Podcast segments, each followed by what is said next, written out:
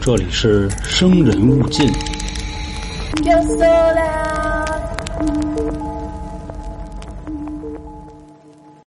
我就一直没有想明白啊，钟馗怎么就成了辅助呢？他不应该是打中路的一个非常强力的法师吗？又肉，伤害也高。大家好，这里是由春天为您带来的《生人勿近》，我是都市传说叙述员黄黄。在七月半的时候，咱们做了一期阴间十大阴帅的节目，我相信各位还都记得。之前呢，也和各位说啊，最近在看这个《山海经》，并且也越发的感慨啊，就关于这个神鬼妖魔这一块呢，还得说是咱。其实细心的小伙伴也都听得出来，我一直在说的都是一些现代的都市传说，像咱们古代的啊，当然不能说是都市传说了，就是神话类的很少涉及。那我觉得后面啊，咱们可以慢慢一点渗透了。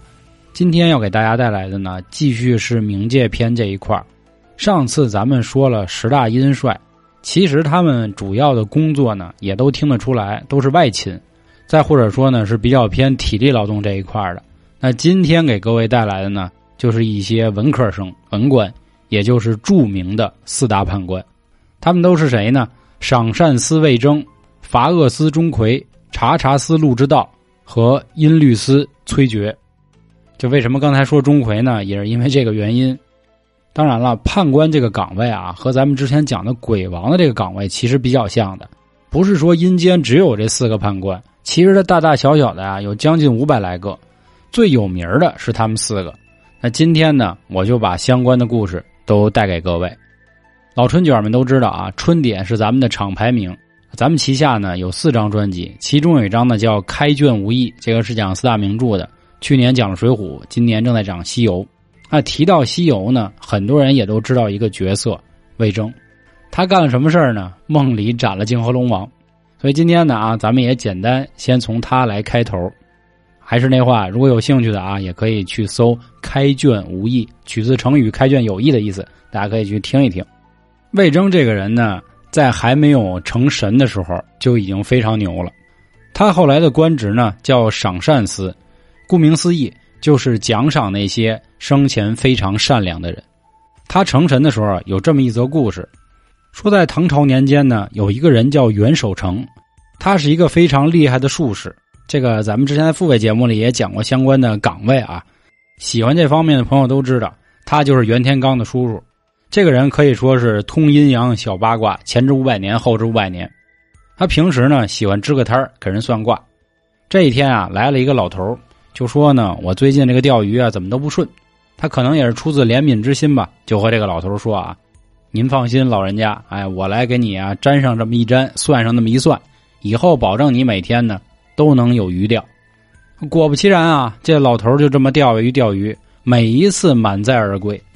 但是咱们知道啊，在《西游记》的世界里，谁管着这些江河湖海啊？龙王。这龙王一看不对啊，说每天报数的时候怎么发现少鱼啊？六十六、六十七没了。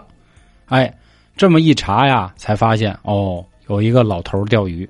后来一想，他只是个人呢，他这一个人钓鱼怎么能那么牛呢？那会儿又不像现在啊，有很多的这种高科技鱼竿再一查呀，知道哦，有一个叫袁守诚的人给算的。其实当时泾河龙王啊，属于是又惊又气。惊的是，哎呦，世间竟有如此奇人，能算出这些事儿；气的是呢，就算你牛逼，你不能欺负到我头上吧？那不行，我得想办法治一治这个人。后来又一想，我大小算个神仙，你说我上去直接咔咔几下，我给你弄了，不合适。就变身成一个普通人，来到这个卦摊就找泾河龙王，啊，说怎么着，元兄，听说您这个算卦特别神啊，您看这样，咱俩打个赌，你给我算算这个天上的降雨情况怎么样？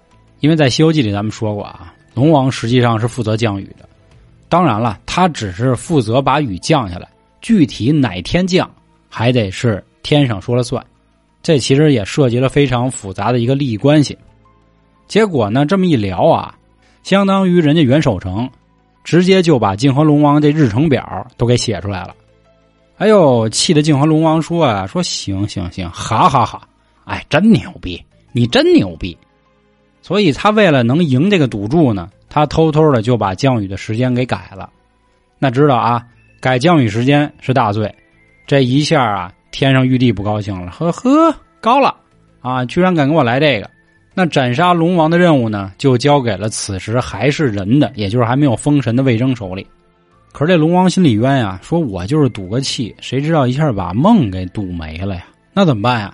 托梦，就托梦给李世民啊，就说说你看啊，最近有这么一事儿，这事儿呢，我跟你手底一小兄弟啊闹点矛盾，结果把命给我闹没了。你看啊，你能不能给兄弟一薄面？以后咱们拜一把子，你就别让他杀我了。李世民做梦的时候啊，估计也是没怎么见过这样的世面。哎呦，说行，说我也算是结交一神仙朋友。说这样啊，等他到时候呢要斩你的时候呢，我给他灌醉了。这个酒耽误事儿啊，他一灌醉了，他不就忘了吗？俩人一拍即合，说好事好事没问题，到时候我跑了就完了。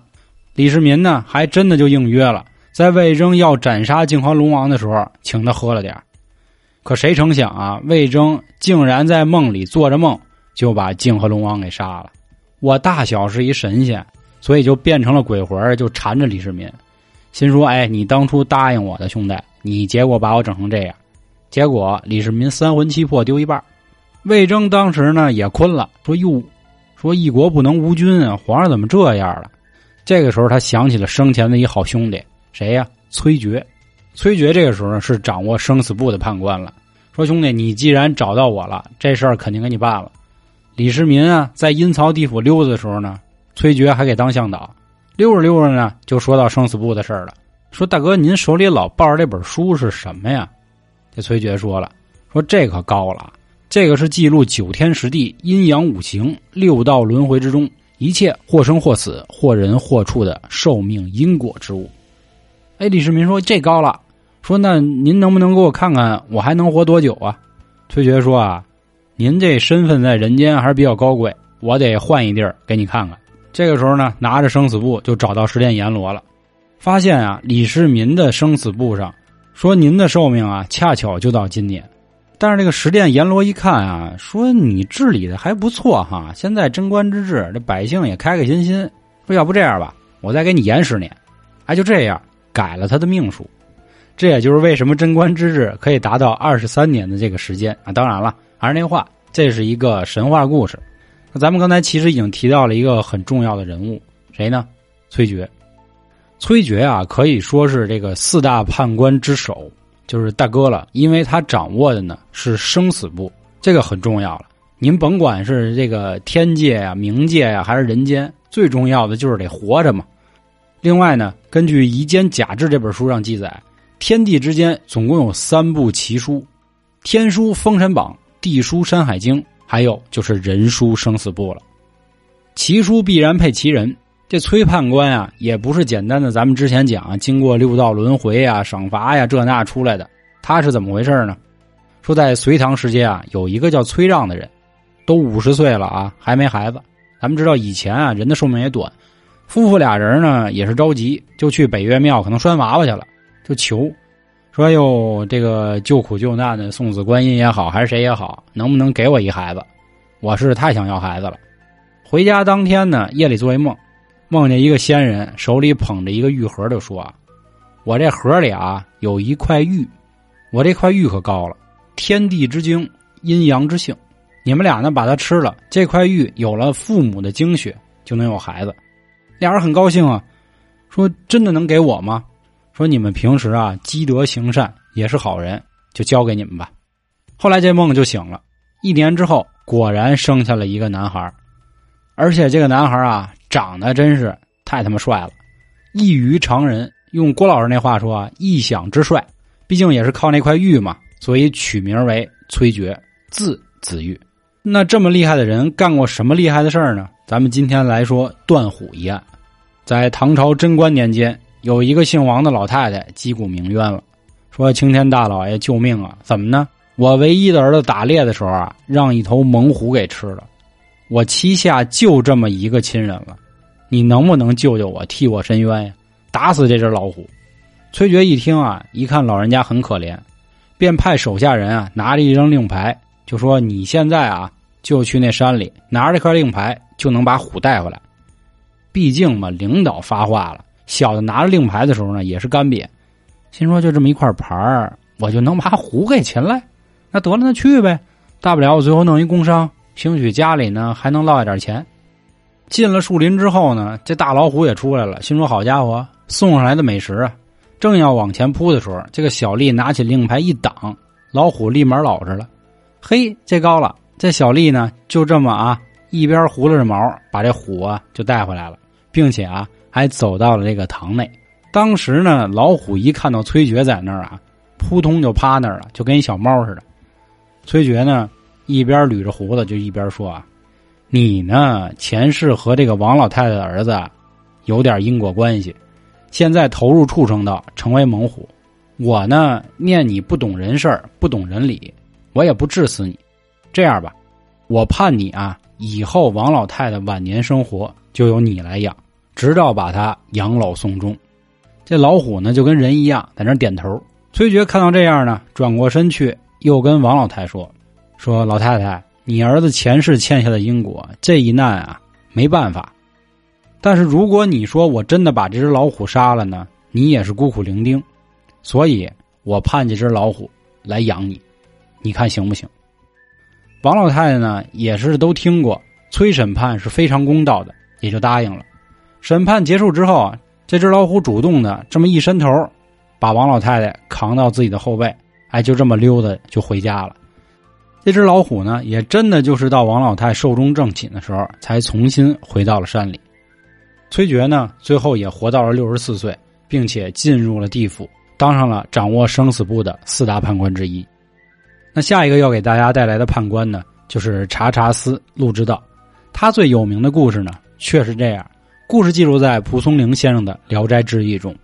说以前有一个人呢，叫朱尔旦，这个人啊，用咱们现在的话说，是一书呆子。平时和这些同学在一起呢，总是受欺负。但是他好像啊，也并不觉得有什么，因为毕竟有这么多好朋友嘛，所以属于那种很豁达、很开朗的人，也不计较功名利禄。有一天晚上呢，他们几个同学啊在一起喝酒，这人一喝美了呢，就开始整活他们就说：“咱得找点乐，怎么找乐呢？”朱尔旦，呀，朱尔旦不有点傻吗？咱欺负欺负他，你看怎么样？其中一个人起身就说了：“说朱兄，说咱们附近啊有个十殿庙。”那里面的神仙可听说挺灵的，说朱兄，你看你敢不敢啊？把里面有一个陆判官的那个神像，你给背过来。你只要敢背过来，下顿酒我们请你。一个人说完之后，其他人开始起哄架秧子。这朱尔旦呢也不在意，说这有什么的，等着，他就走了。他一走出去之后呢，几个同学挺高兴，说这俩逼终于走了，咱和咱的。半个时辰之后啊，啪啪啪一打门。朱尔旦真回来了，并且身上啊，真的把陆之道这个铜像背回来了。陆之道这个人啊，脸色铁青，并且还穿一身红袍子，非常吓人。毕竟嘛，在这种地府做判官的人，你长得太和蔼了，那不行，镇不住这帮鬼。这铜像一立这之后呢，那胆儿小的直接奔桌子底下就趴，说：“我操，你他妈还真背呀！”朱尔旦说：“你们让我背啊，你们说吧，什么时候喝酒？”事已至此，大家也只能说：“说是朱兄，朱兄，你先宾一宾啊！咱们过两天我一定请您喝。您看您能不能赶紧把这给我背回去？这他妈太吓人了！”朱尔旦呢沾沾自喜说：“你看你们胆子根本没我大。”这个时候呢，拿起了一杯酒，转身就对着陆之道这个佛像说这么一段话：“今日啊，小可冒犯，还望陆公多多海涵。等哪天您有空了，随时可以与晚生来喝酒。”说罢。又倒了几杯酒，然后把这个神像啊又搬回去了。过了几天之后呢，这几个同学也算没食言，毕竟读书人嘛，这个礼节气节最重要，也确实请他喝了酒。但是啊，他们还是不喜欢他，所以席间呢，并没有大家想那么酣畅淋漓。朱尔旦回家之后呢，也挺郁闷的，说：“操，说我干了这事儿啊，也不管我，自己在家喝起来了。喝着喝着呢，突然家里啊进了一个人。”这个人戴着文官帽，面色铁青，啊，一脸红色络腮胡子，身上呢还穿着一个官服。陆尔旦揉揉眼睛一看，我操，这这这，没错，谁呢？这个人啊自己开口了，说：“好你个书生啊，前两天你还说要请我喝酒，今天你自己就跑这儿喝了啊，一个人不地道。”此时朱尔旦反应过来了，这不就是自己背过的判官吗？于是啊，赶紧就跪下了，就说：“哎呦呦，前两天啊是我不对，今日您是来索我命的吗？求您放我一条生路吧。”这判官说：“哎，兄弟，想多了啊！前两天啊，我看你挺热情，今天正好有空，要不今天咱哥俩喝点儿朱二蛋一听，好事啊，让自己媳妇儿啊又做了点小菜俩人这么你来我往啊，推杯换盏的就喝起来了。咱们前面说了啊，朱尔旦这个人啊傻憨。所以还有一个侧面去证明呢，他这个人其实啊没有什么花花肠子，也正因此呢，这个陆之道啊看他觉得嗯是个正直的人，挺好玩在未来的日子里啊，三番五次没事就找他聊，没事找他喝酒，俩人成了莫逆之交。这一天啊，喝着喝着，朱尔旦突然困了，说：“陆兄啊，说你看看我写这文章怎么样？”陆之道拿起来之后呢。认认真真的看了一遍，说：“朱兄啊，你写的这些啊，比如这个散文啊、诗歌呀，挺那么地的，但是你这个八股文啊，写的是真不灵。也就是说，你应试教育，你考试这一块啊，这辈子估计没戏了。”一听到这儿啊，朱尔旦都快哭了。嗯嗯，没戏了，难受啊。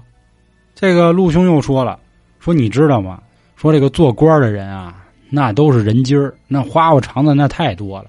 说就你肚子里那根肠子啊，真的从头能看到尾，你没戏呀，兄弟！这一下啊，朱尔旦都憋不住了，彻底就嚷嚷：“啊救命啊！太难了！”陆之道一琢磨，说：“兄弟啊，咱俩呢虽然是酒友，但是我真拿你当兄弟。说你看啊，你先喝点你先别难过，行不行？咱今朝有酒，先今朝醉了。”这人要不说呢，借酒消愁，愁更愁。又喝两杯，朱尔旦躺床上就睡着了。这陆兄呢，讲究人，回地府之后呢，就琢磨这事儿，说不行啊，我得帮我兄弟。回去之后拿了一样东西，又立马回到了朱尔旦的家里。朱尔旦此时正睡觉呢，啊，突然觉得腹中隐隐作痛，说干了，我是不是要拉呀？他在一睁眼的时候，发现自己啊被开膛破肚了。睁大眼睛之后呢？原来发现是陆判官在开膛破肚，就问他：“陆兄，您这是要干嘛呀？”陆兄笑着说：“哎，兄弟，朱兄，这个啊是我在阴曹地府里拿来的九窍玲珑心，我给你换个心，换上之后啊，保证你以后写作文啊，我跟你说八股文，我操，牛逼大了！你又信哥哥的。换完心之后呢，他的皮肤也就没事了。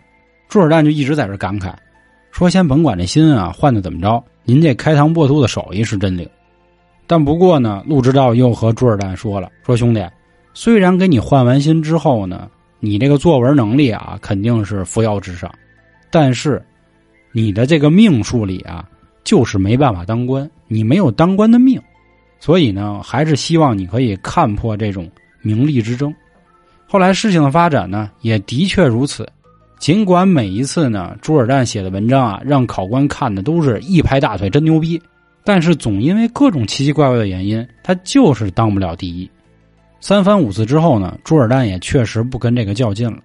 可是回了家之后呢，看自己媳妇儿呢，怎么看怎么不痛快。发生什么呢？这他媳妇儿啊，跟他也算是青梅竹马，但是呢，脸上有一块比较严重的胎记。他就说呀。我既然呢没有一个好的仕途，那我怎么也好歹也能弄一好媳妇儿啊？这一天晚上，他跟陆判官在那喝酒，就和他聊了，说：“陆兄，你看啊，你既然都能给我换心，你看你能不能给我媳妇儿的脸给换一下？”陆判官说了啊，说换倒是能换，但是你得想好了，换完之后你要为此付出不少的代价。哎，兄弟，你就给我换，你资给我换完了，代价我认了。行，过了一阵子呢，陆判官当天夜里来了，手里拿着一个大包袱，当时给朱尔丹吓一跳，说：“你这带的什么呀？你不是想给你老婆换张脸吗？你们家附近啊有一个姓吴的人家，他有一闺女，长得那是又狗又丢丢，但是呢，她未过门的丈夫啊死了，等于她守寡。当天晚上呢，有个歹人想要强奸吴小姐，吴小姐誓死不从。”这个坏人呢，一气之下把他脑袋就给割了，但好在呢，他的头颅比较完整。你看，正好这案子呢让我碰上了，我呢就帮你来完成你的心愿呗。紧接着呢，陆判官拿起一根笔，在朱尔旦的媳妇儿这个脖子这儿一划，就掉下来。然后换上了这个吴小姐的头。朱尔旦当时还是比较害怕啊，就使劲摇晃他媳妇儿，说：“哎，醒醒，醒醒，醒醒！”不一会儿啊，媳妇儿睁眼了。但是让他媳妇儿知道这件事之后呢，急了，说：“朱尔旦，你他妈可真是不要脸啊！这种违背人伦的事儿，你丫真干得出来？”然后就开始跟他闹，闹着闹着呢，满城风雨，最后啊，闹到了吴家老爷耳朵里。古时候人呢，对这种事儿啊非常看重。当然，其实现在人也一样。当时把朱尔旦就告上衙门了。说青天大老爷，你必须管我啊！没见过这么不要脸的人，给我闺女头给换了。整个城里人呢，对着朱尔旦啊啐痰、扔鸡蛋呀、扔扔扔这个西红柿啊等等。朱尔旦没得了，半夜里呢又跟陆判官说了：“说大哥，你得管兄弟。”陆判官说了：“兄弟不是你嘛呢？你耍兄弟？说真的，真的太难了。说你看啊，你得给我解决这事儿。说这样，我给这个吴家人呢托个梦，说上就完了。”当天晚上呢，就把梦托过去了。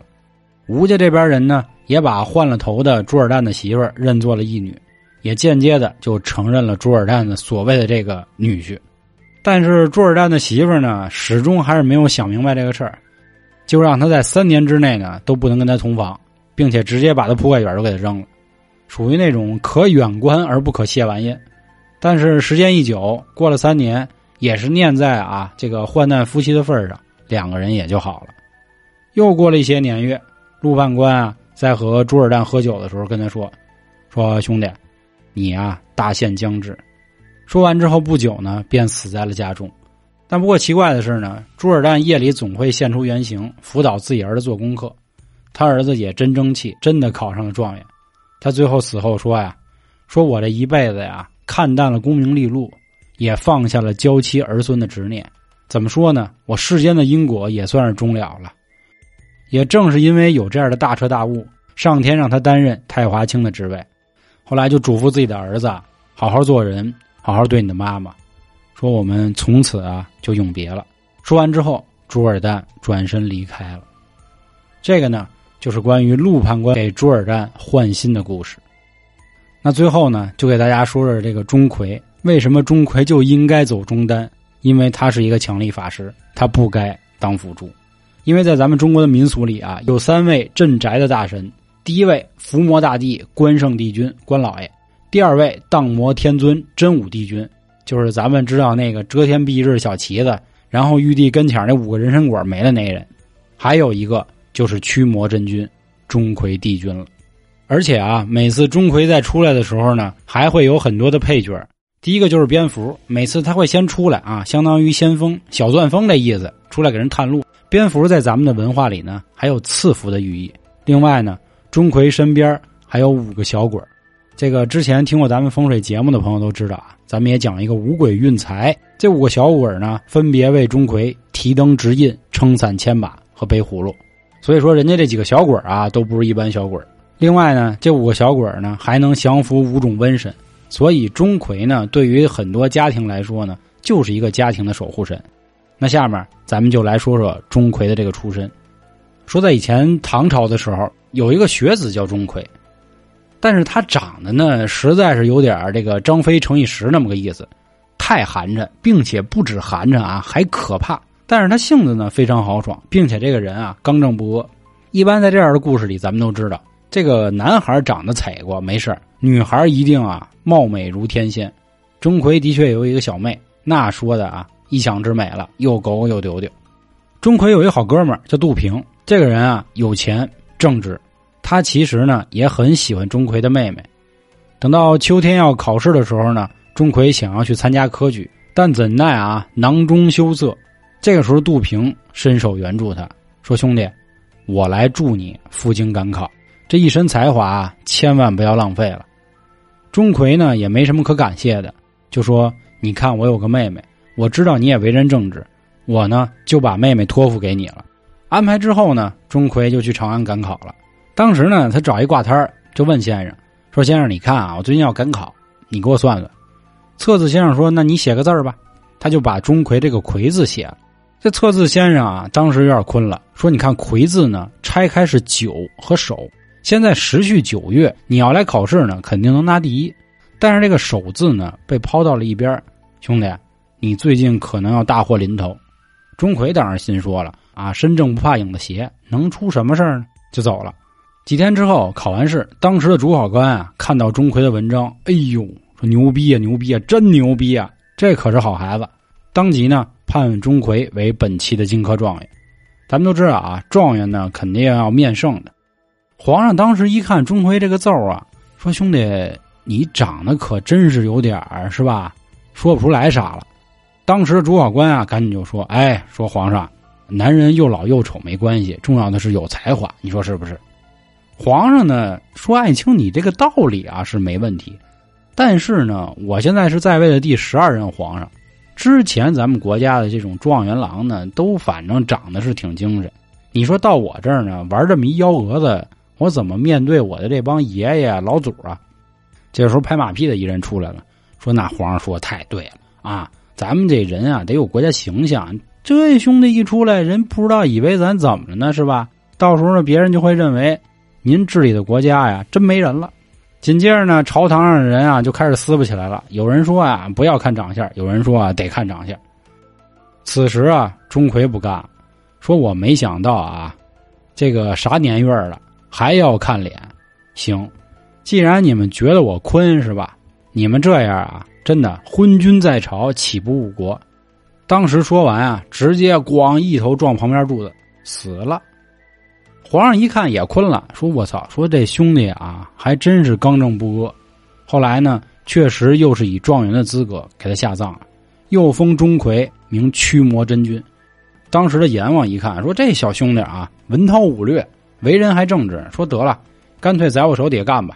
说以后你就专门负责惩罚这些恶人。”这事还没完，说钟馗的妹妹在得知大哥在金殿啊自杀身亡之后呢，悲痛万分。